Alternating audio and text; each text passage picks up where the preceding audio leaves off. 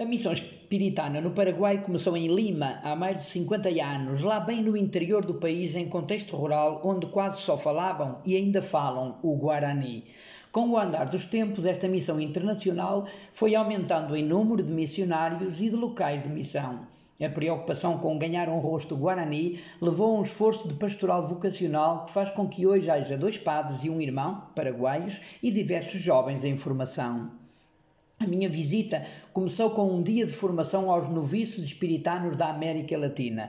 Este ano especial, que marca sempre a entrada numa congregação religiosa, está a acontecer na Casa de Formação Espiritana em Reducto, Diocese de São Lourenço, cidade periférica da capital, Assunção. O responsável desta etapa formativa é o irmão Mariano Espinosa, um espiritano paraguaio que tem uma longa experiência de missão nos campos de refugiados na Tanzânia. Os oito noviços vieram do Brasil, cinco, Paraguai, dois e México, com percursos muito diferenciados quanto às idades, às formações académicas e aos trabalhos já realizados. Foi um sábado muito rico, com reflexões partilhadas sobre a missão espiritana hoje, à luz dos documentos mais atuais da Igreja e da congregação.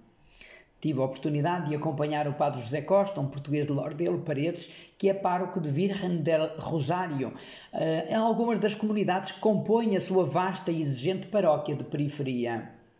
Visitei o Centro Pastoral, um projeto Sol Sem Fronteiras, onde estava a decorrer um encontro de famílias. Também ali aconteceu algo de original. Alguns cabeleireiros da região aceitaram oferecer uma tarde de voluntariado, cortando o cabelo a algumas dezenas de crianças de famílias pobres.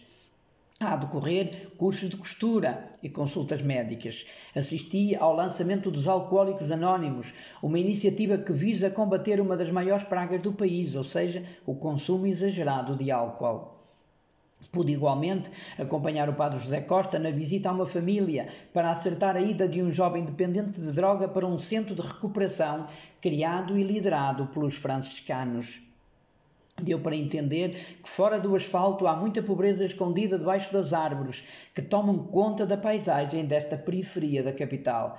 Mas este é um aspecto bonito destas terras. Desde há muito que é proibido cortar árvores, uma medida ecológica que ajuda a proteger as pessoas na estação quente de autêntica canícula, onde as temperaturas se podem aproximar dos 50 graus. O lado menos bom desta política ecológica é que, atendendo às frequentes tempestades, caem muitas árvores ou galhos, destruindo os fios da eletricidade que povoam as ruas de poste em poste, retirando assim a energia a muitas famílias. A visita às famílias e às comunidades mostram um rosto muito querido deste povo que fala guarani Faz parte do bom acolhimento a oferta de comida e bebidas tradicionais.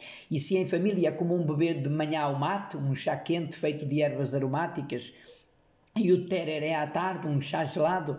Há muitas outras comidas e bebidas típicas que se oferecem a quem visita ou se reúne. Mas há que dar atenção aos nomes. O cozido é uma bebida doce. A chipa é uma espécie de pão de queijo.